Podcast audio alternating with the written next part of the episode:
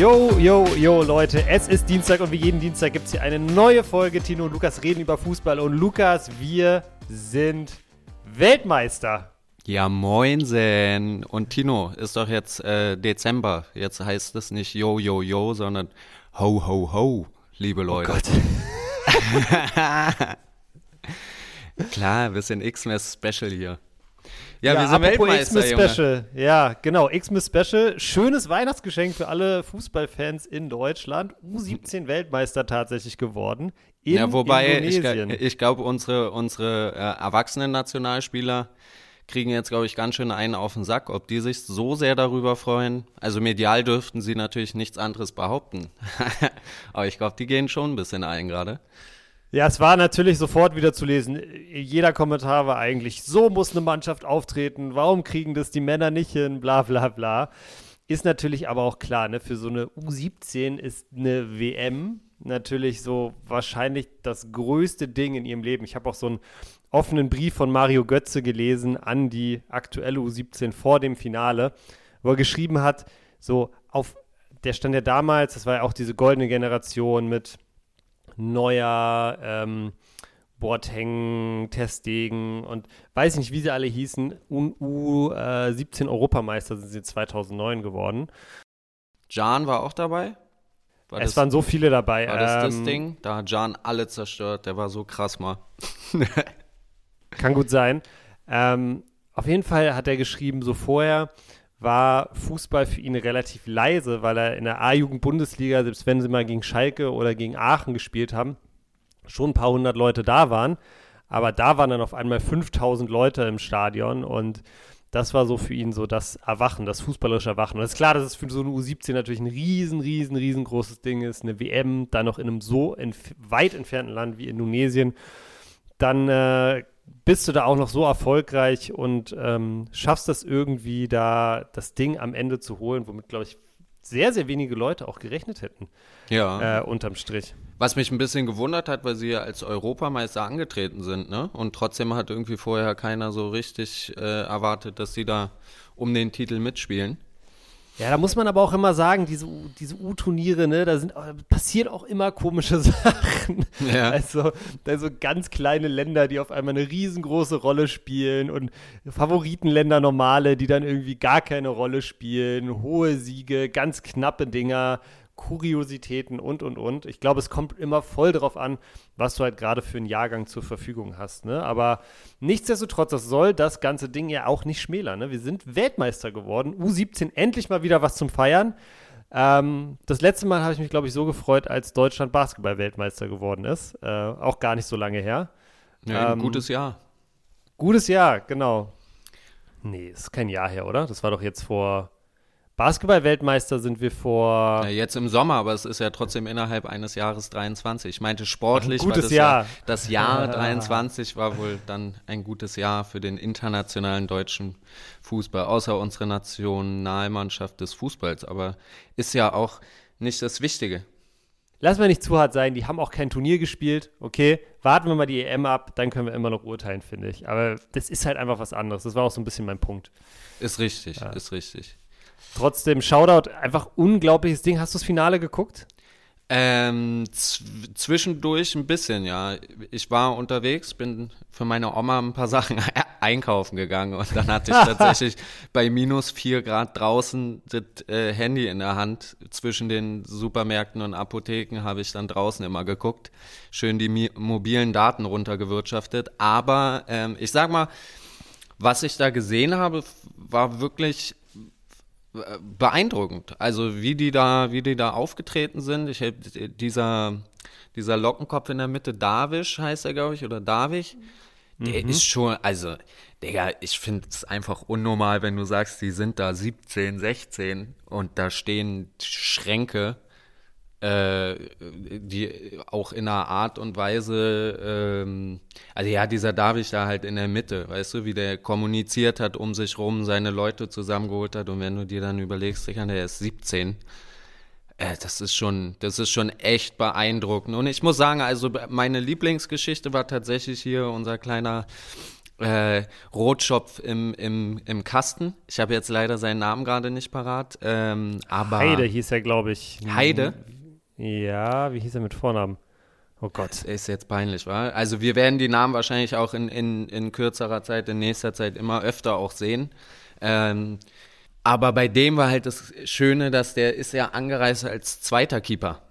Und mhm. dann hat sich der erste ja verletzt und dann ist er äh, äh, erst reingekommen und hat ja sogar im Elfmeterschießen gegen Argentinien wurde er das erste Mal zum Held, äh, jetzt im Finale zum zweiten Mal. Ähm, Bilder wie damals Kahn und Lehmann, dass er nach den Elfmeterschießen kam als erstes der, der eigentlich erste Torwart und hat den in einer Art und Weise, haben die sich umarmt und gefreut und es war einfach, es war so schön zu sehen und da kommt man dann halt leider wieder um diesen, es sind halt diese Tugenden aus dem deutschen Fußball, die man so vermisst hat und deswegen wird jetzt, glaube ich, gerade ein bisschen die Brücke geschlagen zu den Männern, dass man sagt, warum, warum vermisst, vermissen wir alles bei euch und die U17 kriegt es irgendwie gebacken. Ja, ich finde diese mediale Klatsche, die dann sofort verteilt ist, finde ich ein bisschen, ein bisschen übertrieben und auch ein bisschen voreilig und auch ein bisschen undifferenziert. Aber ich habe von, äh, von Marcel Reif, um den, um den mal jetzt nicht zu zitieren, aber, aber äh, in dem Zusammenhang zu erwähnen, der hat gesagt, er findet auch, dass es an sich gar nicht so angebracht ist, aber er hofft halt einfach, dass dass die Männernationalmannschaft von Deutschland, dass die da einfach sitzen und das über sich ergehen lassen müssen und sich halt richtig ärgern. Dass die jetzt, da, weißt du, also dass es halt einfach Meinst so du das, meinst du, die ärgern sich gerade? Die freuen sich doch auch, die freuen sich doch auch für die Jungs, oder? Thomas Müller hat, glaube ich, auch auf Twitter gratuliert. Schweinsteiger, gut, der ist jetzt nicht ne, Nein, ich meine ich mein nicht, dass sie sich ärgern, da, dass die das denen nicht gönnen die freuen sich natürlich riesig für die Jungs. Das ist, das ist kein Problem, äh, äh, das ist keine Frage, glaube ich. Das ähm, Problem ist, und da würde, also ich würde mich extrem ärgern, wenn ich ein, wenn ich ein Thomas Müller bin und muss mir jetzt durch die Medien anhören, ja Jungs, guckt mal auf die U17. Ähm, da würde ich schon sitzen und sagen, ja, okay, Alter, äh, kriegt euch mal ein. Was denn bei euch los? Die werden auch noch ja. ihre Hochs und Tief. Das meine ich. Aber das einfach so ein bisschen als, mit, als Mittelchen laufen lassen, um sie einfach ein bisschen ähm, eventuell zu, zu kitzeln. zu kitzeln, zu piesacken und da so noch mal ein bisschen was rauszuholen. Das finde ich einfach verständlich und, und, und eine lustige Strategie. Ich, wie gesagt, ich finde es halt trotzdem, da ist doch dieser eine schöne Erfolg lass uns, lass uns herzlichen Glückwunsch sagen und nicht gleich wieder das als Mittel benutzen, um irgendwelchen anderen unter Druck zu setzen. Das war, glaube ich. Du hast absolut recht. Du hast absolut recht. Äh, kurz noch der Vollständigkeit halber. Der Torwart, der uns da praktisch den EM-Titel im Elverschießen geklärt hat, sage ich jetzt einfach mal, Konstantin Heide von der Spielvereinigung unter Haching. Haching ganz, ganz ja. wichtig fand ich das, dass wir das nochmal mal sagen. Und ganz lustig, Lukas, rate mal, in welchem Jahr der geboren ist. Ist unglaublich mittlerweile, ne? 2006. Digga. Also der wurde im Jahr von unserer Heim-WM wurde der Mann einfach geboren und ist jetzt U17-Weltmeister. Ich glaube, oh, je älter man wird, desto schlimmer hauen so eine Statistiken rein. Aber ja, trotzdem, alles, alles Gute an die Jungs. Sehr, sehr stark gemacht. Aber Lukas, im Nachhinein, ne, wir haben jetzt gerade schon an die mediale Seite nicht kritisiert, aber so ein bisschen drüber gesprochen. Es gab leider auch wieder ein paar, ja, eklige Ausfälle in den Kommentarspalten. Ach Gott, ja, das hatte, das hatte ich äh, im Vorgeplänke mal angesprochen. Ne? Das, das hat mich so geärgert wieder dass dann, ähm, es gibt ja immer die Fotos von den Startaufstellungen, ne, wo sie dann immer erste Reihe hockt, die zweite dahinter und mit dem Wimpel in der Hand. Mhm. Und ähm, dieses Foto wurde halt sowohl von der deutschen Nationalmannschaft als auch mit der französischen so untereinander. Und dann stand einfach drunter, ja, äh, zwar Deutschland gegen Frankreich auf, auf dem Blatt Papier, aber eigentlich sind nur, ich glaube im deutschen Kader wurde gesagt, waren es halt drei deutsche Spieler, der Rest sind eigentlich alles Ausländer und bei Frankreich waren es, glaube ich, nur zwei Franzose und der Rest waren alles Ausländer. So, woran wird es festgemacht? Also, wie viele Generationen muss man in Deutschland leben, damit man Deutscher ist? Also, das finde ich wirklich. Oh. Ja, also, also um ganz ehrlich zu sein, ich glaube, und es tut mir leid, dass ich jetzt so kurz ausfallen werde, aber dieses Arschloch, was, was so ein Post äh, ähm, verfasst, ich glaube wirklich, für den wäre eine deutsche Nationalmannschaft elf weiße, blauäugige, große, kernige Typen, ja, die alle pünktlich kommen und äh, fleißig sind. Und ähm, bei Frankreich sollen, weiß ich nicht, elf Leute mit Schnauzbart und Baguette unterm unterm äh, Arm auf dem Feld stehen und äh, alle sollen François und Arthur heißen. Äh, so. Ja, unglaublich. Und er also sagt wirklich, einfach, also, oh. und dann guckst du nach und sagst, das sind alles, das sind alles Deutsche oder Franzosen und haben halt, ja, sie haben halt irgendeinen Migrationshintergrund, aber du sagst auch, Digga, wir sind in einer globalen Welt im Jahr 2023, gewöhn dich daran, dass das, das ist der normale Deutsche heutzutage oder der normale Franzose oder der normale Spanier, der normale Italiener, was auch immer. Dass du sagst, wir haben einfach einen riesigen Bevölkerungsanteil, der Migrationshintergrund hat und das ist scheißegal, weil sie Deutsche sind. Und sie spielen, sie haben hier in Deutschland Fußball spielen gelernt, ja, sie besuchen deutsche nach äh, äh, Leistungszentren, äh, sie sind auf deutsche Schulen gegangen. Digga, und selbst wenn hier jemand mit zehn hergekommen ist und dann so ist doch Dicker, der läuft mit einem deutschen Trikot mit einer Mannschaft auf und gewinnt diesen Titel. Es ist einfach sowas von unangebracht und pietätslos. Behalt sowas für dich. Ja, ich glaube, es sind auch wirklich keine Fußballfans, die sowas machen. Ich glaube, das sind wirklich, wie du gesagt hast, einfach Arschlöcher, die irgendeinen Aufhänger suchen, um ihre rassistische Scheiße irgendwo wieder zu platzieren. Ähm, ja, ganz, ganz schlimm, aber vielleicht, ähm, glaube ich, sehen wir ähnlich. Da müssen wir, glaube ich, jetzt auch nicht viel größer machen, das Thema, als es, als es vielleicht wirklich ist. Ist richtig. Ist mir nur sauer aufgestoßen, weil ich es auch direkt, also ich habe es auch kurz vor, vor unserer Aufnahme jetzt auch gesehen und es ist einfach hängen geblieben so. Hat mich geärgert. Ja, ja, ja, ja. voll, voll, voll. Also gibt es ja immer mal wieder so eine Sachen oder so eine Kommentare und ganz schlimm war es zum Beispiel auch, was waren das, als, als äh, England bei der EM rausgeflogen ist oder, oder das Finale verloren. Also ey, wirklich, da, das sind Leute, die feuern die ganze Zeit äh, die englische Nationalmannschaft an und dann verlieren sie und dann wissen sie aber auch, wem sie da so den, den schwarzen Peter zustecken. Also ganz, ganz schlimm und äh, sowas. Ich wünsche mir eigentlich wirklich, dass sowas von so einer Plattform wie zum Beispiel Instagram oder wo auch immer das geteilt wird, dass das einfach auch von vornherein als Hate Speech rausgefiltert wird, dass so ein Scheiß einfach auch nicht mehr so eine Aufmerksamkeit kriegt. Finde ich ganz, ganz, also wirklich, äh, ganz, ganz unnötig und macht es dann im Nachhinein sich dann irgendwie, äh, finde ich immer, wirft so ein schlechtes Bild auf Fußballfans, obwohl ich denke und hoffe, dass so ein Mensch auch einfach kein Fußballfan ist, sondern einfach, wie du sagst, ein Arschloch. Aber egal, jetzt habe ich gesagt, wir sollen nicht mehr machen das Ding zu, wir lass, lass das Ding auch zumachen. Äh, du merkst, das Blut kocht gerade ein bisschen hier auf der Seite. ähm, lass uns mal zum nächsten Thema kommen. Lass mal hier ein bisschen, äh, bisschen Leichtigkeit reinkommen. Ja. Was, äh, was, was ist dir denn so Wochenende aufgefallen? Also, ähm, ich, ich schiebe noch einmal die letzte äh, Woche vor, bevor wir äh, ein bisschen chronologisch zum Wochenende kommen. Und zwar fand ich, also Champions League, ähm, ich glaube, können wir relativ schnell machen. War da jetzt irgendwas super Spektakuläres dabei? Arsenal hat eine Klatsche verteilt. Äh, Real war ein geiles Spiel. Es waren, glaube ich, einige Drehungen dabei. Benfica hat 3-0 geführt, noch 3-3. Sevilla 2-0 geführt, noch 3-2 verloren. Also es war, waren schöne Fußballspiele.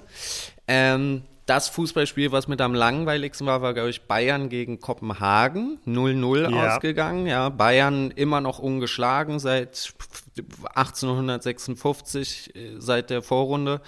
Ähm, aber jetzt das erste Mal kein eigenes Tor geschossen. Ja. Und da werden natürlich direkt die Sensoren offen. Gibt es da vielleicht eine Wettbewerbsverschiebung? Weil der, mm. der, Trainer von Galatasaray hat sich jetzt tatsächlich dahingehend geäußert und war recht doch, also er hat jetzt äh, keine expliziten, ja, keinen expliziten Vorwurf sozusagen gemacht und an die FIFA, dass er geprüft werden soll oder so. Aber er hat schon mehrere Male gesagt, dass er sich doch sehr wundert, wie Bayern sich da verkauft hat und auch aufgestellt hat und geschont hat und dass es ja gemein ist, weil Gala den schwersten Weg hatte mit Bayern als im Spiel drei und vier äh, als Gegner zu haben und ähm, ja, hat da so ein bisschen den Charakter äh, äh, aufblitzen lassen eines beleidigten Kleinkinds, weil er gesagt hat, das ist alles doof und wir spielen so gut gegen Menu und Bayern gewinnt nicht mal gegen Kopenhagen.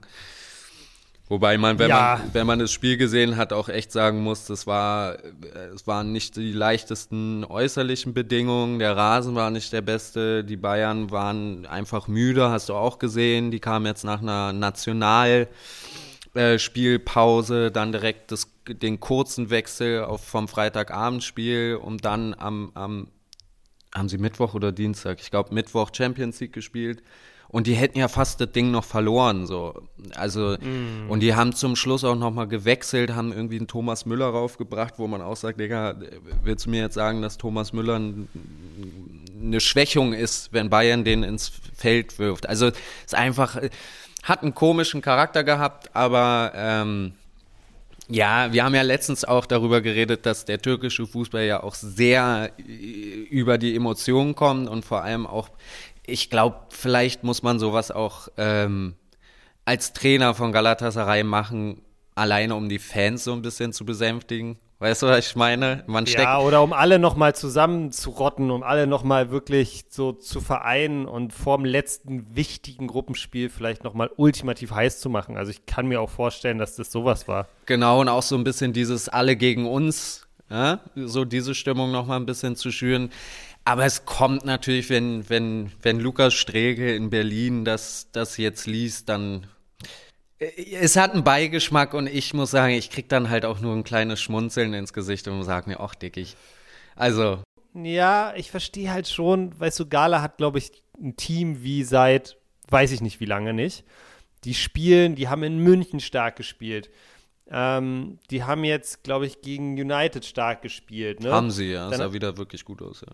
Die haben, die haben alle, alles noch irgendwie in der Hand vor dem letzten Gruppenspieltag. Kopenhagen Zweiter, Galatasaray Dritter, Man United Vierter, äh, fünf, fünf und vier Punkte.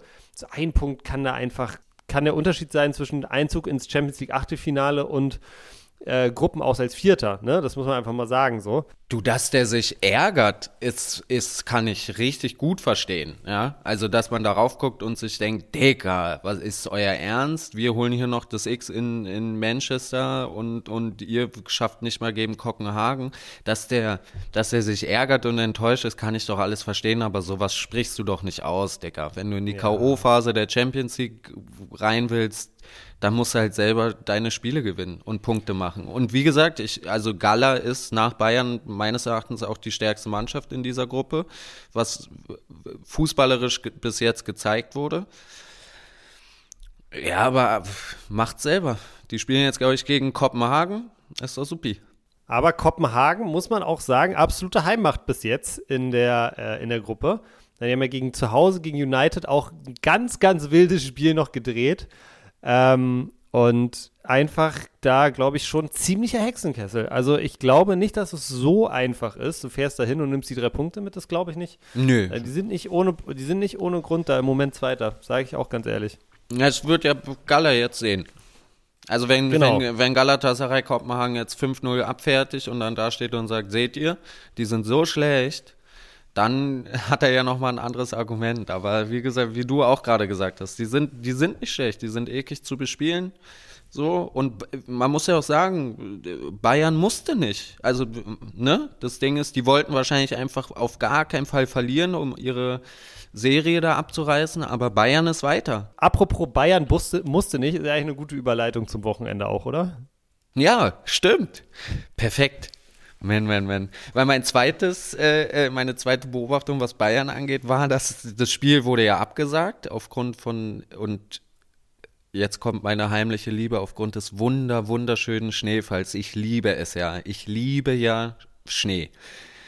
und diese, diese schöne Allianz Arena da komplett in, in weiß äh, gehalten, sah auch wunderbar aus, hatte nur zur Folge leider, dass dieses Spiel abgesagt wurde. Gegen Union, muss gegen man Union, aber sagen, ne? Äh, genau, gegen Union und Union wäre da ja relativ kurz nach ihrem Trainer oder nee, es wäre jetzt das erste Spiel mit dem neuen Trainer. Ne? Davor war ja eine Interimslösung und jetzt wäre das. Braga haben sie schon gespielt, äh, Champions League in der Woche. Haben sie 1-1 gespielt. Okay. Siehst du, super fail, Lukas wieder. Von daher, weißt du noch, als ich gesagt habe, ich bin kein Experte, sowas meine ich. ähm, ja, auf jeden Fall ist es ja trotzdem, der neue Trainer ist installiert worden, musste erstmal Champions League spielen, am Wochenende geht es gegen Bayern, also es gibt leichtere Einstiege für einen Union-Trainer, sage ich mal, ja, ja. oder für einen Trainer in der Situation, in der Uni Union gerade steckt. Und ich glaube, dass dieser die, die Absage von diesem Spiel wirklich ein kleiner Wink vom Himmel in Richtung Union und Union-Trainer und Union-Fans war. Weil ich glaube, dieses Spiel kam zu einem sogenannten Unzeitpunkt.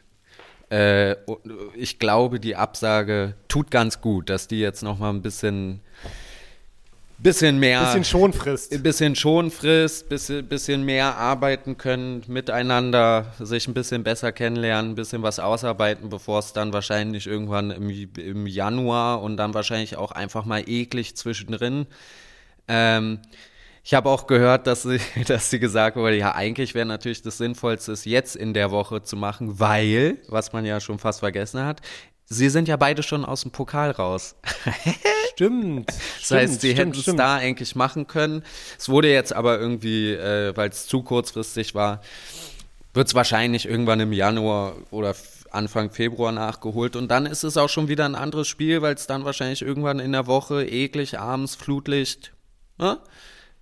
Glaubt, da kann ja, man. Ja, und du hast, du hast natürlich einfach auch jetzt als erstes Spiel kein Auswärtsspiel in München wo du, äh, wenn du Pech hast, irgendwie 5 auf die 5-0 auf die Mütze kriegst, sondern spielst zu Hause gegen Gladbach, die in dieser Saison ja auch ein machbarer Gegner sind. Also ähm, ja, ich glaube, glaube, da ist äh, das ist ganz gut gelaufen für Union, genau wie du sagst.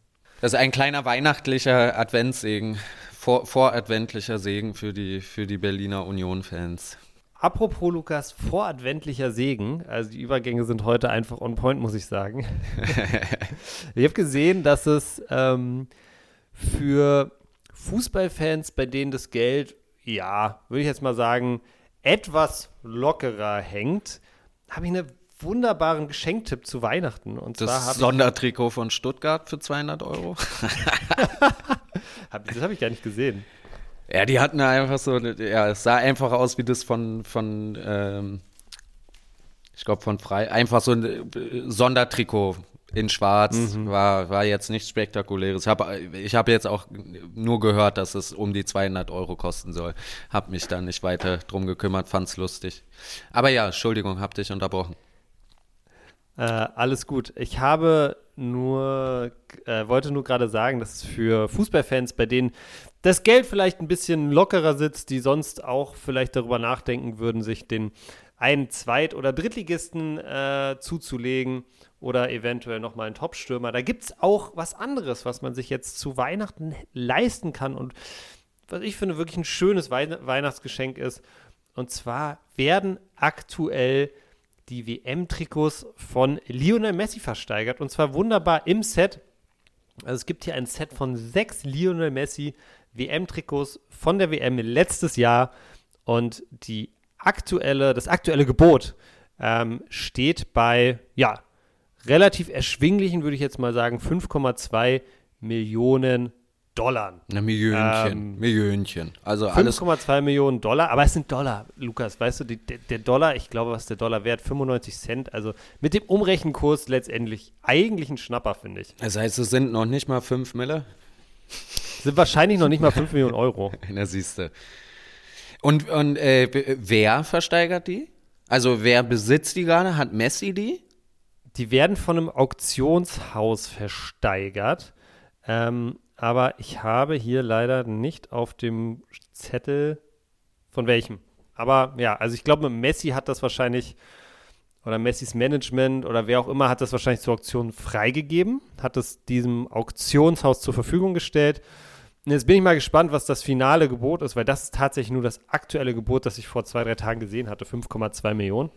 Boah, Digga, Find- das ist eine Mille Ja, pro also- Trikot, Alter. Ja, ja. Ich, ich meine, es fällt mir fast schwer zu glauben, dass die Dinger wirklich so viel wert sind. Auf der anderen Seite, stell mal vor, du hättest jetzt die WM-Trikots von Maradona oder von Pelé. Die wären ja, also das wäre ja wirklich unglaublich viel wert, ne? Also, ja, ich meine, wenn ihr da draußen eventuell ähm, fünf oder zehn Millionen übrig habt und noch kein passendes Weihnachtsgeschenk für den Fußballfan in eurem Leben, dann wäre das vielleicht was. Ähm, ansonsten, äh, ja, keine Ahnung, schon krass, wenn du überlegst, ne? Für 5 Millionen hast du so vor drei, vier, fünf Jahren äh, noch einen richtig soliden Bundesligaspieler gekaufen können. Ja. Vor 30 Jahren konntest du dir einen Verein dafür kaufen. Und jetzt kriegst du dafür, kriegst du dafür sechs Trikots. Ja. Naja, Sind die dann, aber sind die, die sind doch voll klein, oder? Also so ein Zlatan Ibrahimovic passt doch da Ja. gar nicht rein, wenn man die selber tragen will. Ich Aber glaube, sind die ich glaub, dann die gar willst nicht du nicht selber Tragen? tragen. Ich glaube, die, ich glaub, die willst du gut weghängen und, äh, und äh, so äh, erhalten, dass Lionel Messis Schweiß, weil die sind auch match-worn, also sind tatsächlich die Trikots, die er anhatte. Ja, das Da- wäre ja noch schöner, Digga, wenn es dann die sind, die in der Trikottasche noch irgendwie so zerknittert. Ja, hier. Aus dem Adidas-Shop einfach. Nee, schön die Dinger nacheinander, alle übereinander beim 16er spielen Mm. und dann immer pro Tor ziehst du immer eins aus. Ui. Wäre doch Ja, auch geil. ein guter Call. Ja, aber ich finde, wie gesagt, also das Timing finde ich schon lustig, weil es ist jetzt mehr oder weniger ein Jahr her, seit äh, Messi in äh, Katar Weltmeister geworden ist mit ähm, Argentinien. Und das Timing lässt für mich schon darauf schließen, dass es so Richtung ja, Weihnachts Weihnachtsgeschenk geprimed ist, was ich halt einfach lustig finde, dass es halt anscheinend wirklich irgendwie so, so äh, Leute gibt, die Weihnachtsgeschenke in diesen Sphären anscheinend für realistisch halten und ja tatsächlich auch dafür bieten. Ja, aber witzig, wenn du dir vorstellst, dass der, dass der äh, Agent oder Manager von Messi kommt und sagt, Messi, Messi, wir müssen ein Weihnachtsgeschäft mitnehmen.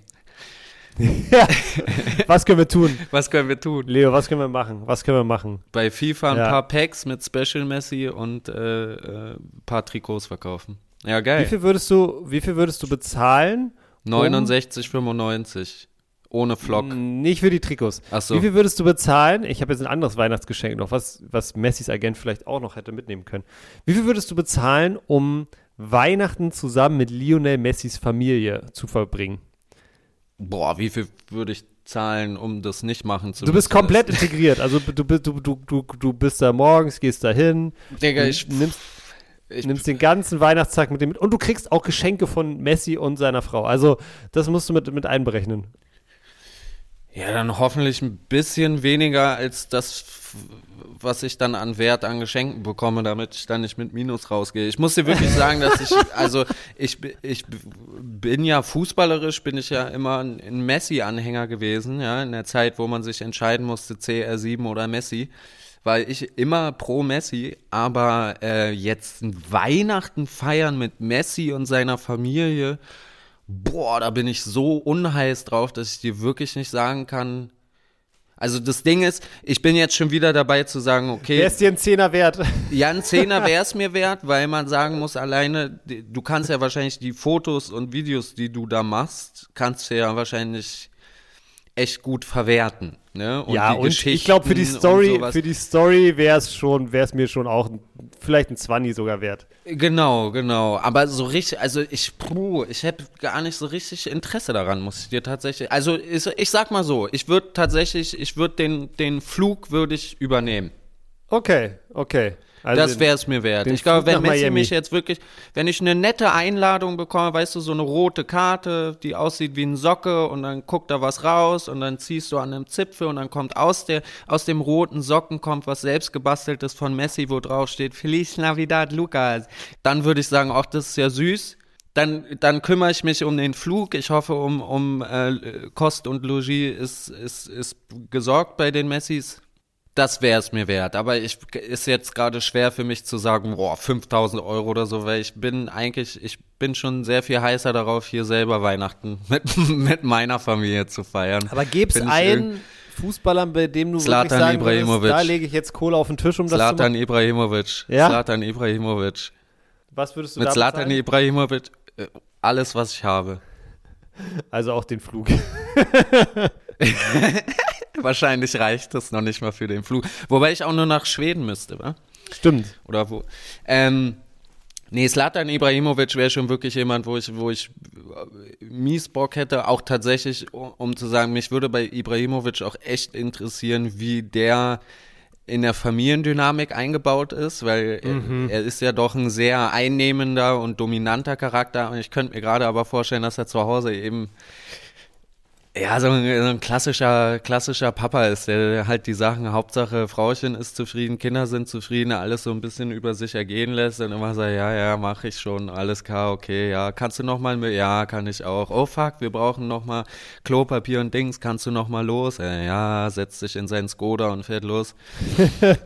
Ja, kann ich mir Das, tatsächlich das auch fände vorstellen. ich schon interessant. Ich glaube, Slatan Ibrahimovic ist privat wahrscheinlich so 180 Grad Wende von, von wie er so öffentlich ist oder wahrgenommen wird. Glaube ich auch. Sluddy. Ja, aber ist ein guter Call. Ist ein guter Call. Würde ich, glaube ich, bei dir? würde ich mitgehen. Gibt es bei dir jemand? Antoine Griezmann. Oh, Oder Hazard wahrscheinlich. Hazard, wa? Mit Ganz, dem kann man auch gut essen gehen, habe ich gehört. ganz, ganz schwierig. Ich glaube, ich, ich fände es so, so, so Wildcard-mäßig. Ich glaube, ich fände es ultra wild, so mit Franck Ribéry Weihnachten zu feiern. ich glaube. Aber der feiert doch gar nicht, der ist doch Moslem, Ach, oder? der ist Moslem. Du hast total recht. Ähm, schlechter Call. Boah. Wobei, umso witziger, Digga, während alle Weihnachten feiern, zieht ihr um die Häuser und baut Scheiße. ja, stimmt. genau das, stimmt. was- Eigentlich genau das, worauf ich Bock hätte. Bei Ja, okay. Kahn vorbei und Dann- Eier ans Fenster werfen. Dann, witzig. dann bleibt es bei Franck Ribéry. Dann bleibt es bei Franck Ribéry. Franck Ribéry, so eine Lust. Ah, ne, es ist eigentlich wieder Kategorie Tino blickt hinter die Kulissen. Ja. Ähm, okay, ich, ähm, wie erzähle ich das jetzt ohne. Ey, wir brauchen echt mal Jingles für diese Kategorien. Egal, wie erzähle ich das jetzt ohne, dass, ähm, dass ich da jetzt irgendwelche Namen. Also, ich. Digga, du, du musst Namen droppen, sonst ist ja, sonst ist ja die Geschichte im. Arsch. Das heißt ja, du, du, du. Also, Tino es geht- es trifft Prominente. Du, du, du. Es geht um Franck Ribéry und es geht um seine Zeit in München, als er noch in München gelebt hat. Ähm, und ich habe ihn nicht selber getroffen und ähm, auch nie gesehen oder so persönlich, aber ich kenne jemanden, der für Franck Ribéry gearbeitet hat. So, so allgemein muss ich das jetzt leider lassen, damit man jetzt Wow. nicht, damit man jetzt nicht zurückverfolgen kann, wie, wo, was die Geschichte herkommt. Auf jeden Fall weiß ich noch, ähm, das war irgendwann eine Dienstagnacht um 2 Uhr. Ich weiß nicht, warum ich noch wach war. Ich glaube, ich war einfach, hatte Uni und hatte am nächsten Tag nicht so viel und war dann halt noch ein bisschen unterwegs. Kriege ich einen Anruf oder war es eine, eine, war es eine WhatsApp oder eine Sprachnachricht oder so? Hey, ich brauche ganz dringend einen PlayStation 2 Controller. Ja, also von dieser Person, die ich kenne, die, die so für Franck Ribéry gearbeitet hat. Und ich so, Wozu brauchst du jetzt um 2 Uhr nachts am Dienstag einen PlayStation 2 Controller, bitte? Und äh, ja, ging es so hin und her und turns out, der PlayStation 2 Controller war für Franck Ribéry, der einfach mal wieder ein altes, Bock hatte, ein altes FIFA zu zocken, gerne auf seiner PlayStation 2 und aber nur einen Controller hatte. Und dann wurde dann mein Kumpel da losgeschickt, um die, am Dienstagnacht um 2 Uhr, um irgendwie so einen Controller zu organisieren. Digga, schon, der Typ ist wirklich Legende. was ich schon krass finde. Aber ja, genau, aus wegen so Geschichten, glaube ich, wäre einfach lustig mit dem. Vielleicht auch nicht Weihnachten, ne, wie du sagst, aber dann einfach mal einen, einen Abend um die Häuser ziehen. Ja, kann ich gut verstehen. Ribery wäre auch einer, wo ich interessiert wäre. Da würde ich sogar auch den Flug zurück auch noch selber bezahlen. Oh, okay. Jetzt greife ich hier richtig an. Jetzt, jetzt machst du ja aber Versprechen, die du dann hoffentlich auch halten kannst, Lukas. Okay, aber die Kategorie ist dann ausgeweitet auf Tino kennt jemand, der jemanden kennt, der jemand kennt, der jemand getroffen hat, der prominent ist. Der hinter die, Du, du, der du. hinter die Kulissen geblickt hat. Okay. Ja, nicht schlecht. ja, genau. Eine Sache ist mir am Wochenende aber auch wieder aufgefallen, Lukas. Und ich finde, ehrlich gesagt, da müssen wir jetzt auch mal kurz drüber reden. Du weißt, ich bin großer Hertha-Fan. Ich weiß ja auch, dass du Hertha-Fan bist. Hertha hat am Wochenende zu Hause gespielt, 5 zu 1 gegen den SV. 5-1! 5-1 gegen SV Elversberg gewonnen. Also das hat mich natürlich sehr, sehr glücklich gemacht. Und was mich auch sehr, sehr glücklich gemacht hat, ist, wer sich da in die Torschützenliste eingetragen hat. Und zwar gleich dreifach. Unsere Nummer 7, Florian Niederlechner. Kennen wir ja alle. Das ist jeder Bundesliga-Fan kennt Florian Niederlechner, glaube ich, auf jeden Fall aus seiner Zeit bei Freiburg, Oh. Augsburg und in Mainz hat er, glaube ich, auch mal gespielt. Ähm, In Mainz? Niederlechner. mhm. Ja, der Echt? kommt, der kommt von Unterhaching, hat dann, glaube ich, bei Mai, ist dann zu Mainz gegangen, ähm, hat dann, äh, ich, ich, ich erzähle es jetzt gerade so, als ob ich das so aus dem Kopf erzähle, aber ich, ich scroll hier auch gerade nur über Transfermarkt. Unterhaching, Heidenheim, Unterhaching, Heidenheim, Mainz, Freiburg, Augsburg ganz lange und jetzt Hertha. Haben wir Krass. damals letztes Jahr geholt, ein kleiner Verzweiflungstransfer. Also ich glaube, dass es gibt kein, kein Transfer, der mehr Verzweiflungstransfer schreit, als Florian Niederlechner äh, für das Loch im Sturm zu kaufen. Und ich weiß noch, letzte Saison haben wir gegen den Abstieg gekämpft in der, in der ersten Liga. Gab sogar eine Klausel, ähm, dass Florian Niederlechner, wenn er gegen seinen Ex-Verein, den FC Augsburg, spielt, äh, dass uns das nochmal 500.000 Euro extra kostet. Und jeder, der weiß, in was für einer brenzligen finanziellen Lage Hertha ist, weiß natürlich Ich auch, wie, mich vage, ja. wie doll das, wie doll das wehtut. Aber natürlich, Und Äh, die Rechnung ging leider auch nicht auf, ne? Nee. Also wir sind das Risiko eingegangen. genau, wir haben, wir haben, wir haben gesagt, ja, komm, mach, komm, mach. Aber so richtig weitergeholfen hat es nicht. Ich glaube, am Ende haben wir unentschieden gespielt gegen Augsburg und Niederlechner nicht getroffen, was mich auch so ein bisschen zu meinem Punkt bringt. Also, seit er bei Hertha ist, letztes Jahr in 16 Bundesligaspielen ein Tor. Dieses Jahr in den ersten neun Zweitligaspielen null Tore. Das heißt, er hatte dann schon 25 Hertha-Spiele äh, plus ein Pokalspiel, wo er dann auch nicht getroffen hat.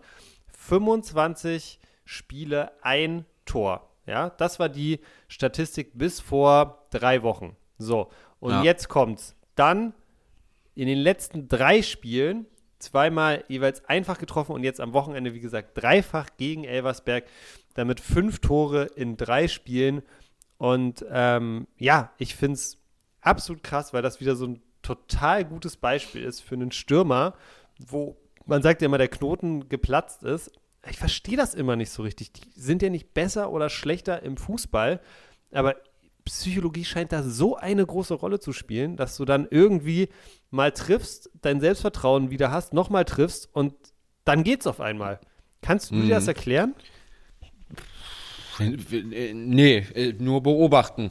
So wie, wie, wie du es eigentlich gerade schon gesagt hast. Aber es ist halt auch was, ähm, also ich finde, auf der einen Seite macht es natürlich auch komplett Sinn. Ne? Also wenn du dir sagst, mit jeder vergebenen Chance äh, haderst du mit dir, was natürlich dann ähm, in der nächsten Situation, wo du frei vom Torwart stehst und sowas, äh, dich wieder belastet im Kopf, weil du nicht frei aufspielst, ja, weil du bist, du bist nun mal da fürs Tore schießen. Und wenn du das nicht machst über einen längeren Zeitraum, dann, dann, dann haderst du mit dir. Das ist ja, also in, in jedem anderen Beruf wäre es ja auch. Ich meine, wenn, wenn du dafür, du bist Klempner und deine Aufgabe ist es, äh, ähm, sanitäre Sachen zu reparieren. So, und das heißt, wenn du schaffst- 25 Mal den Rohrbruch hintereinander nicht gefixt kriegst, dann nagt es am Selbstvertrauen auch als Klempner. Ja, na ja, also was soll man dann sagen? Dann sagt er, okay, du bist jedes Mal super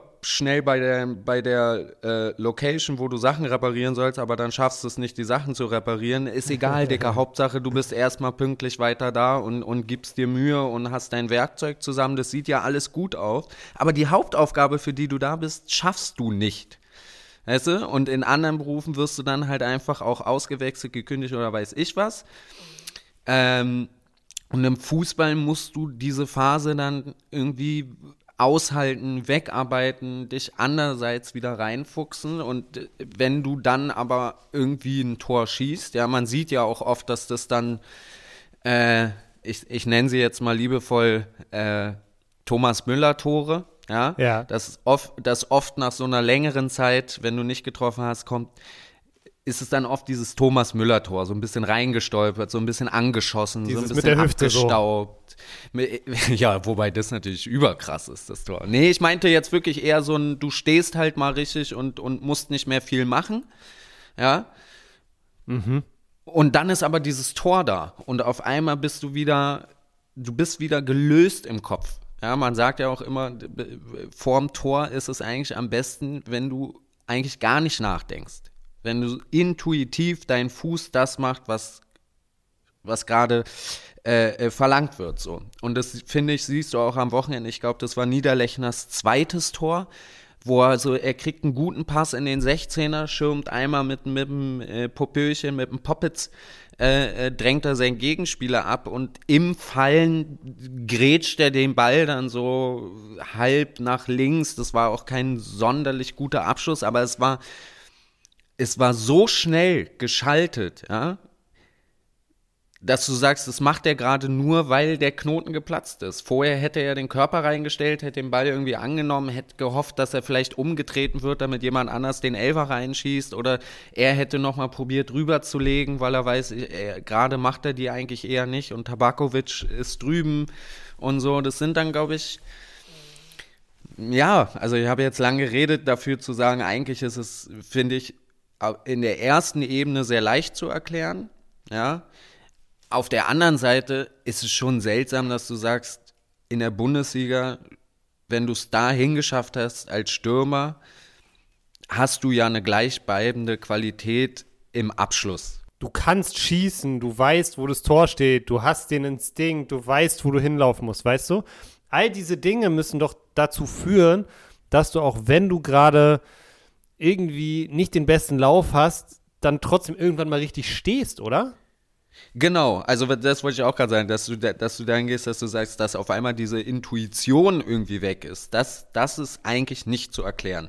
Und da bin ich auch bei dir und ich vermute mal fast, weil du das Thema ja aufgemacht hast, dass du da mir gleich ein bisschen was erzählen wirst, weil ich sage, das kann ich mir nicht erklären auf diesem Niveau, weil du sagst, du Du hast ja auch wahrscheinlich eine Flaute schon mal erlebt, du hast schon mal den Knoten platzen lassen, dann ist aus der aus dem Lauf wurde dann wieder ein, eine Krise und also du hast es mehrere Male, warum warum passiert das immer wieder? Ja, und äh, es ist aber so oft zu sehen, dass es muss ein psychologisches Konstrukt dahinter geben, was das erklärt, weil ich glaube, du hast ja nicht nur Niederlöcher, ich glaube in der ersten äh, in der ersten Liga war es jetzt auch, äh, hier, ich meine, okay, Patrick Schick ist jetzt ein bisschen zu früh, aber der kam, äh, kam rein in der CL, hat das Ding gemacht, jetzt hat er das 1-1 vorgelegt mit seiner ersten, zweiten, dritten Ballberührung, als er reinkam. Hier Gregoritsch, Digga, der letzte Saison irgendwie bei, bei Freiburg alles zerballert hat, äh, hat die Saison gar nichts getroffen bis jetzt wurde jetzt erstmal auch wieder auf die Bank verfrachtet. Jetzt habe ich in der äh, Länderspielpause habe ich geguckt, da hat er einen Dreierpack gemacht. Jetzt spielt er gegen, ich glaube, Freiburg hat gegen Mainz gespielt und schießt auch das 1-0, wodurch Fra äh, Freiburg gewinnt. Also, und gegen Olympiakos weiß ich gar nicht, da haben sie 5-0 gewonnen, da hat er wahrscheinlich auch ein Tor geschossen. Aber das ist ja auch schon wieder so ein, so ein Fall, wo du sagst, das, das beste Beispiel. Und jetzt du, Tino, sag mir, warum ist das so? Warum ist die sogenannte Ketchupflasche Es jetzt ist bei echt, Niederlechner am Schütten? es ist echt der Ketchupflascheneffekt. Und Lukas, ich habe gar keine Erklärung. Das Einzige, was ich mich echt frage, weil ich sehe es auch so wie du, es muss was Psychologisches sein. Ich glaube nicht, dass die Schusskraft weg ist oder sonst was. Der Instinkt ist wahrscheinlich auch noch da. Was ich halt nicht verstehe ist, wenn ich als Bundesliga-Team weiß, und das, bei Stürmern ist es halt am präsentesten, aber es gilt ja sicherlich auch für Torhüter, wenn die mal einen Fehler machen. Es gilt sicherlich auch für Abwehrspieler, wenn die mal einen Fehler machen. Mittelfeldspieler, wenn sie mal irgendwie, weiß ich nicht, wie Sané oder so austicken und eine rote Karte kriegen oder überlaufen werden. Keine Ahnung. Es gibt ja tausend so eine Situation im Spiel. Wieso gehe ich da nicht hin und investiere wirklich richtig, richtig viel Kohle in, weiß ich nicht, Psych, Psych, psychiatrische Betreuung, Psychotherapie, warum wird das nicht essentieller, integraler Bestandteil von meinen Trainingsplänen, dass die Jungs sich damit auseinandersetzen auf einem täglichen, auf einer täglichen Basis am besten, wie sie das Bestmögliche aus ihren Anlagen rausholen können, wie sie es hinkriegen, dass ihnen, wie man so schön sagt, der Kopf nicht im Weg steht, sondern wirklich ihr volles Potenzial ausgelöst wird. Ich weiß, es passiert schon teilweise. Ich glaube, jeder Bundesligist hat sowas wie einen Mentalcoach, aber immer wenn ich Fußballtraining sehe, immer wenn es öffentliche Trainings gibt, immer wenn ich Leute darüber reden höre, wie sie äh, irgendwie zurückgekommen sind nach einer Verletzung, dann sehe ich sie immer ohne Ende laufen, dann sehe ich sie immer ohne Ende mit dem Ball erstmal alleine trainieren. Was ich nicht sehe, ist, wie die mental wieder vorbereitet werden. Und das kann ich halt einfach nicht nachvollziehen. Ich glaube, da gibt es einfach immer noch so ein bisschen so, so, so einen schwarzen Punkt, wenn man so will. Und so ein Beispiel mhm. wie Niederlechner ist ja wirklich das aller, allerbeste Beispiel, dass das vielleicht auch einfach mal wichtig wäre, noch zentraler zu behandeln, äh, wenn man will, dass die Stürmer treffen, die Torhüter halten und alle halt einfach ihren Job richtig machen. Ja, wäre mal interessant, könnte man bestimmt auch rausfinden, weil ich würde dir garantieren, dass so jemand wie Haaland, der hat da mindestens ein, zwei Leute um sich rum. Ja? Also wir haben ja letztens das mit seinem Wecker mal angesprochen, das ist ja schon ein eigener kleiner äh, psychologischer Trick, den er sich da... Äh, der Champions League Wecker. Den, der Champions League Wecker. Ja. Äh, so, das gehört ja auch in dieses Feld. Und ich könnte mir vorstellen, dass, dass wenn du in die Spitze, ja, in die absolute Spitze der Stürmer gehst oder der Vereine gehst, dass das auf jeden Fall mittlerweile auch zum, zum festen äh, Kernkonzept vom Training und, und Spielmatch-Vorbereitung dazugehört, dass da psychologische Unterstützung ist, ja, und, und Test und Pipapo. Ähm, aber ja, ich meine ganz ehrlich, wir sind in Deutschland ja auch im privaten Bereich noch nicht so weit, dass, dass jeder irgendwie zugibt, wenn er wenn er irgendwie zum Therapeuten geht oder zumindest das Gefühl hat, dass er vielleicht sich mal dahin bewegen sollte oder was. Also und dann wollen wir das dann, wenn wir als Gesellschaft noch nicht dafür bereit sind, das so transparent und offen zu kommunizieren, wollen wir es dann von unseren Gladiatoren Helden, den Fußballern wissen, dass sie sich nach einer Verletzung erstmal einen Mentaltrainer dazugeholt haben, der ihnen tätschelnd beiseite steht. Ja, ist ich, schade, ich glaub, dass wir, das dass wir da noch viel nicht sind, aber ja. Ich glaube, das passiert auch schon mehr im Hintergrund, als, als wir beide das jetzt vielleicht vermuten. Aber müsste man sich einfach noch mal ein bisschen, gibt es bestimmt auch schöne, schöne äh, Artikel und vielleicht sogar schon Doktorarbeiten müsste man sich mal ein bisschen mehr belesen. Ich weiß noch, ich als ich, ähm, ich habe ja immer äh, Eishockey gespielt. Mhm. Und ich war ein Jahr in Kanada und da hatten wir auch dann einen Mentalcoach, der aber nur einmal vorbeigekommen ist und uns ein paar Sachen so erzählt hat und gezeigt hat. Und ich weiß noch, mhm. eine Übung, die wir gemacht haben, das war, da haben wir so eine leere DVD-Hülle bekommen, also diese Plastikhüllen. Mhm. Und mhm. ähm, er hat gesagt, okay, hier zwei Linien zehn Meter auseinander, balanciere jetzt mal die leere DVD-Hülle von der einen Linie zur anderen Linie auf den Kopf. So, ne? Ja. Und dann machst du das und es geht eigentlich, also konnte mehr oder weniger jeder, ja? Bei den ja. einen oder anderen ist die mal am Anfang kurz runtergefallen, aber eigentlich ging es so, ne? Es war jetzt nicht komplett einfach, aber irgendwie hat man es hinbekommen. Ja. Und der zweite Teil der Übung war dann, dass praktisch die komplette Mannschaft rechts und links Spalier stand, ja, und während du die, die gleiche Übung gemacht hast, diese Hülle transportiert hast auf deinem Kopf, dich komplett ausgebuht hat und halt jetzt nicht beschimpft hat, aber so gepfiffen hat und gesagt hast, du schaffst es nicht und so. Und es hm. war wirklich unglaublich. Also fast keiner hat es mehr geschafft. Obwohl wirklich die natürlich nicht irgendwie physisch eingegriffen haben in das Ganze die hätten halt diesen Sicherheitsabstand, sondern wirklich tatsächlich nur dir sozusagen Sachen ins Ohr gesagt haben und so weiter und so fort. Du hast es einfach nicht mehr geschafft. Das fand ich schon krass damals. Gab es auch, gab's auch einen, der es dann besonders gut geschafft hat? Das weiß ich leider nicht mehr. Ich weiß also nur, dass ich es so nicht mehr geschafft habe. Ein, zwei Drecksäcke hast du doch auch im Team, die dann immer so eher sowas brauchen. Ja, das stimmt. Das stimmt, das stimmt. Aber auch das wäre ja wieder Teil äh, oder auch da könntest du ja voll gut einen Psychologen brauchen, der so Persönlichkeitsprofile rausfindet und auch weiß, so mit Spieler A musst du vielleicht anders reden als mit Spieler B, anders als mit Spieler C Wo, und so weiter und so ja, fort. Ja, wobei ich ja, also das gehört jetzt, also im, im deutschen Profifußballbereich gehört das auf jeden Fall jetzt schon zum, zum, zum Standard. Also, dass du irgendwie äh, äh Spieler, äh, Analyse und Spielerprofile an, anlegst, das ist, das ist meines Erachtens, ich war, wo habe ich denn das gehört? Das ist auf jeden Fall äh, schon, schon fester Bestandteil. Die Frage ist halt dann, wie weit wird das ausgenutzt und weiter damit umgegangen. Ne? Weil ich kann mir dann auch oft vorstellen, dass das so eine so Saisonvorbereitung, wie du gerade gesagt hast, da kommt dann regelmäßig mal einer vorbei, aber dann ist das so, weißt du, das ist dann irgendwie ein ausgearbeiteter Sheet, den der Trainer dann bekommt oder der Trainerstab, ja. damit sie halt in der Folgesaison wissen, äh, wie sie mit manchen Spielern umgehen, wer sich als Kapitän eignet, bla bla bla.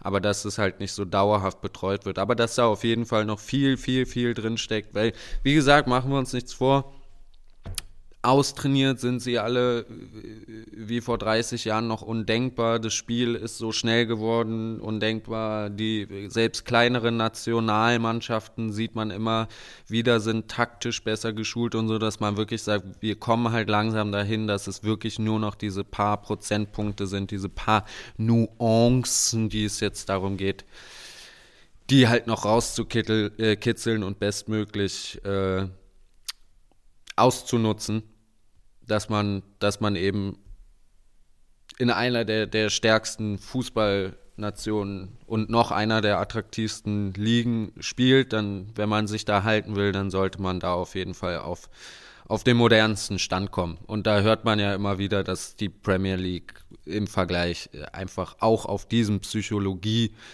ähm, Aspekt einfach Welten schon mhm. weiter ist. Mhm, so. Das stimmt. Gut, Lukas, bevor wir den Laden hier zumachen, du hast mir vorhin noch ein kleines, irgendwas hast du mir noch versprochen. Wir haben vorher kurz geredet. Du hast gesagt, du hast noch was. Ich, ja, ich, ich hätte als kleines Angebötchen, wenn du nichts mehr hast. Hau raus. Meintest du, aber du, ich habe, äh, und zwar entweder oder. Okay ähm, eigentlich das, dieses ganz simple Spielchen. Ich stelle dir zwei, zwei ähm, Situationen vor und du müsstest dich dann entscheiden, welche von beiden du besser oder schlechter findest. Also wir steigen wir mal, steigen wir mal simpel ein. Ja. Lieber Abstieg verhindern am 34. Spieltag. Ja. Oder die ganze Saison über europäische Plätze erreichen. Boah, ich glaube Europa. Ich hätte einfach Bock, in Europa zu spielen. Ich glaube, Abstieg verändern ist geil. Am letzten Spieltag hast du auch nochmal was richtig geil zu feiern. Aber ich glaube, Europa, das ist für jeden Fan geil, das ist für jeden Spieler auch geil. Wie ist bei dir? Ja, auch. Auch. Also ich ist natürlich auch, es kommt immer ein bisschen darauf an, wenn das deine letzte Saison ist. Ich glaube, dann, dann würde ich den 34. Spieltag bevorzugen, äh, weil ja. dann hast du ja von den europäischen Plätzen nichts. Das wäre dann aber auch ziemlich egozentrisch. Und es ist halt auch, bei so ein paar Sachen muss man auch sagen, wir sind ja nun keine Fußballprofis, die irgendwie diese Mannschaft jetzt schon seit Jahren mitbegleiten und pipapo. Von daher, lass uns mal sagen, in diesen Szenarien gehst du wirklich immer sehr egoistisch auf dein, ja, okay. auf dein Standing ein. Und in dem Fall würde ich aber auch sagen, nee, europäische Plätze, weil gehen wir davon aus, das heißt ja auch, du spielst die ganze Saison über stabiler und stärker. Das heißt, du präsentierst dich ja auch besser und auch deine Mannschaft. Alright. Okay. Ähm, was haben wir noch? Hier Traumtor zum 4 zu 0 in der 86. Minute. Mhm. Oder absolutes Schimmeltor zum 1 zu 0 in der 30. Minute. Traumtor, auf jeden Fall Traumtor. Also vor allem so, ne, dann 4-0, dann ist das Ding auch durch. Und so ein Traumtor, ich weiß nicht, wie viele Traumtore du in deinem Leben geschossen hast, aber das halt dann schon auch Nur, anders nach als Wenn ein ich ein Tor geschossen habe, dann war es ein Traumtor. Ja, aber das halt, das ist ja was anderes. Das halt ja anders nach als so ein Schimmeltor. Da erinnerst du dich ja noch Jahre dran. Ja, aber vielleicht ist, ist, ist der Punkt, äh, die drei Punkte von deinem geschossenen 1-0 zum Ist Schluss, mir egal, Lukas. das- Ist mir so egal. Ist mir so egal. Ich will das Ja, Traumtor. mir auch, auf jeden Fall. Ich, ich bin da auch. Ich wollte dich jetzt da hinlocken, weil ich dachte, du bist ein bisschen mehr Teamplayer als ich, aber nee, nee, auf jeden Fall das Traumtor. Du hast mir gerade gesagt, wir sind, äh, wir sind äh, Egos hier. Also ich eh auf jeden ja, Fall ist ja Traumtor. Wollen wir noch eins machen? Hast du noch einen? Oder ich habe noch, ich hab Okay, noch ma ma machen wir noch einen. Einen machen wir noch. Mach mal dein, den besten, den du noch hast. Okay, also, pass auf. Ziemlich konkretes Szenario, ja? Du bist Verteidiger. Angreifer kommt über rechts außen. Du rennst um Mutters hinterher und grätsch genau in dem Moment, wo der Angreifer flanken will, so wie Philipp Lahm hinterher mit der Hacke klemmst du den Ball direkt in den Angriff wieder der Spieler fliegt über dein Bein, du stehst mit dem Bein auf, legst dir den Ball einmal vor, knallst direkt einen traumhaften Diago rüber auf die angreifende andere Seite und der Angriff führt sogar zum Tor. Okay, also Philipp Oder- Lahm Tackle zu Gen Traum, Traumball. genau, Ja. also, also Philipp Lahm Tackle, Diago Traumball und der wird dann sogar zum Tor verwertet. Oder schnell ausgeführter Freistoß. Ja, also es wird ein Freistoß gepfiffen, Ja. alle diskutieren, bla bla. Du nimmst aber, du nimmst dir den Ball, zwinkerst deinem Stürmer zu, während alle noch miteinander diskutieren, steckst du einen kleinen, einfachen, simplen Pass, der aber Packing-Wert 22 hat, weil du alle überspielst. Dein Stürmer steht frei vom Torwart und schiebt nur noch ein. Uh, das ist schwierig. Weil ich glaube, für den Moment finde ich das mit dem, mit dem Tackle geiler, aber das Tor ist natürlich auch nochmal geil, weil erstens bist du danach für immer als Schlitzohr verschrien wahrscheinlich. Ja. Und zweitens hast du danach wahrscheinlich riesige Diskussionen, was aber auch nochmal geil ist, weil das Tor einfach dann zählt. Also Ja. ich glaube, ich würde ich würd zweite nehmen. Jetzt, ich ich würde das erste Szenario nehmen. Und zwar aus folgendem Grund. Das zweite Szenario habe ich tatsächlich schon ein paar Mal. Oh, okay, alles klar. Nein, es hört sich Das jetzt erste super doch auch, an. oder? Darf- Er machst doch Äh, auch nee, jedes Spiel. nee, weil ich, nee, weil ich selten verteidigt habe. Aber nee, ich glaube einfach so dieser Moment, weißt du, du bist dann so, du, du hast einmal diesen Moment von dieser ge- geilen, Gre jetzt habe ich geil gesagt, du, von dieser Monster-Grätsche stehst du auf, könntest da eigentlich schon das erste Mal so machen und dann guckst du rüber und siehst auch noch den perfekten Diago und machst den perfekt und dann ist noch das Tor. Also du kannst dich quasi nach deinem geschlagenen Diago in die Fankurve drehen und schon mal äh, anfangen zu schreien und alle werden dich, äh, alle werden deine, deine Euphorie mittragen. Äh, und äh, ich muss aber auch sagen, also äh, eigentlich ist mir bei allen Szenarien ist es sehr schwer gefallen. Ähm, aber darum geht's ja auch. Ja? Was ich immer geil finde, ist, wenn du irgendwas machst, was danach für Diskussionen sorgt. Und deshalb Ja. ist es für mich in der Situation das. Aber ja, Lukas. Aber guck mal, wir, ähm, ganz kurz, ganz kurz, weil wir haben jetzt nur positive Szenarien, ein ganz kleines negatives mal so rum, es geht ja auch. Elfer verknallt, so richtig wegrutschen und komplett verziehen. Ja. Ja. Also du rutscht aus Übers und dadurch Halldach. fliegt der Ball halt irgendwo hin. Oder ganz knapp genau über den Winkel. Boah. Puh, beides schwierig, weil über den Winkel, da kriegst du wahrscheinlich dann, hast du Albträume von so. Und Elfer wegrutschen ist halt, bist halt weggerutscht. Deswegen bei mir ganz klar Elfer wegrutschen. Ja, ich glaube auch. Ich glaube auch. Dann kannst du, kannst du dein Leben lang kannst du einfach nur sagen, ja, Digga, ich, also wäre ich nicht weggerutscht, Bei dem ja. Platz, hä? Ja, ja, weißt du so, da kannst du immer sagen, ja, ja. Und das andere ist halt dein Fehler. Schon Das eklig. anderes, äh, ja, aber ist natürlich auch dein geiler Schuss, ne? Aber ja. Ja, okay. Äh, finde ich, finde ich cool, können wir auf jeden Fall öfters machen, Lukas. Aber wir brauchen echt, ich finde, für alle diese Spiele, für all diese Kategorien, wir brauchen ein paar Jingles. Da können wir uns jetzt vielleicht mal diese Woche ein bisschen drum kümmern. Aber gut, ich würde sagen, an der Stelle machen wir mal einen Strich. Auch wieder hier eine Stunde gelabert. Mal wieder ordentlich abgeliefert, Lukas.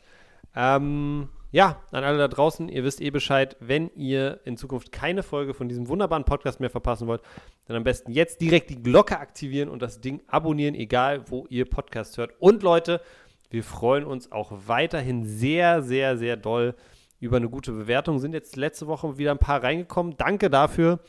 Ähm, danke, danke. Immer weitermachen. Ja. Danke, Immer danke, Lukas. Und ich würde sagen, äh, wir gehen mal, wir gehen mal duschen, oder?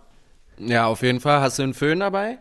Föhn, äh, Föhn habe ich nicht dabei, aber hier gibt es doch diese Oh, nee, dann, dann, heute, dann heute nur Marzana-Dusche, nur Deo. Marzana-Dusche. Nee, Geh schon mal raus, Junge. Wir benutzen, wir benutzen das Ding hier, was hier noch auf dem Kabinengang steht, wo man die 5 Cent reinwerfen muss. Wie im Schwimmbad. Boah, Digga, wo die, wo die Haare abpacken. Ja, okay, alles klar, ich gehe schon mal vor. Haut rein, Leute. Wir hören uns nächste Woche. Ciao.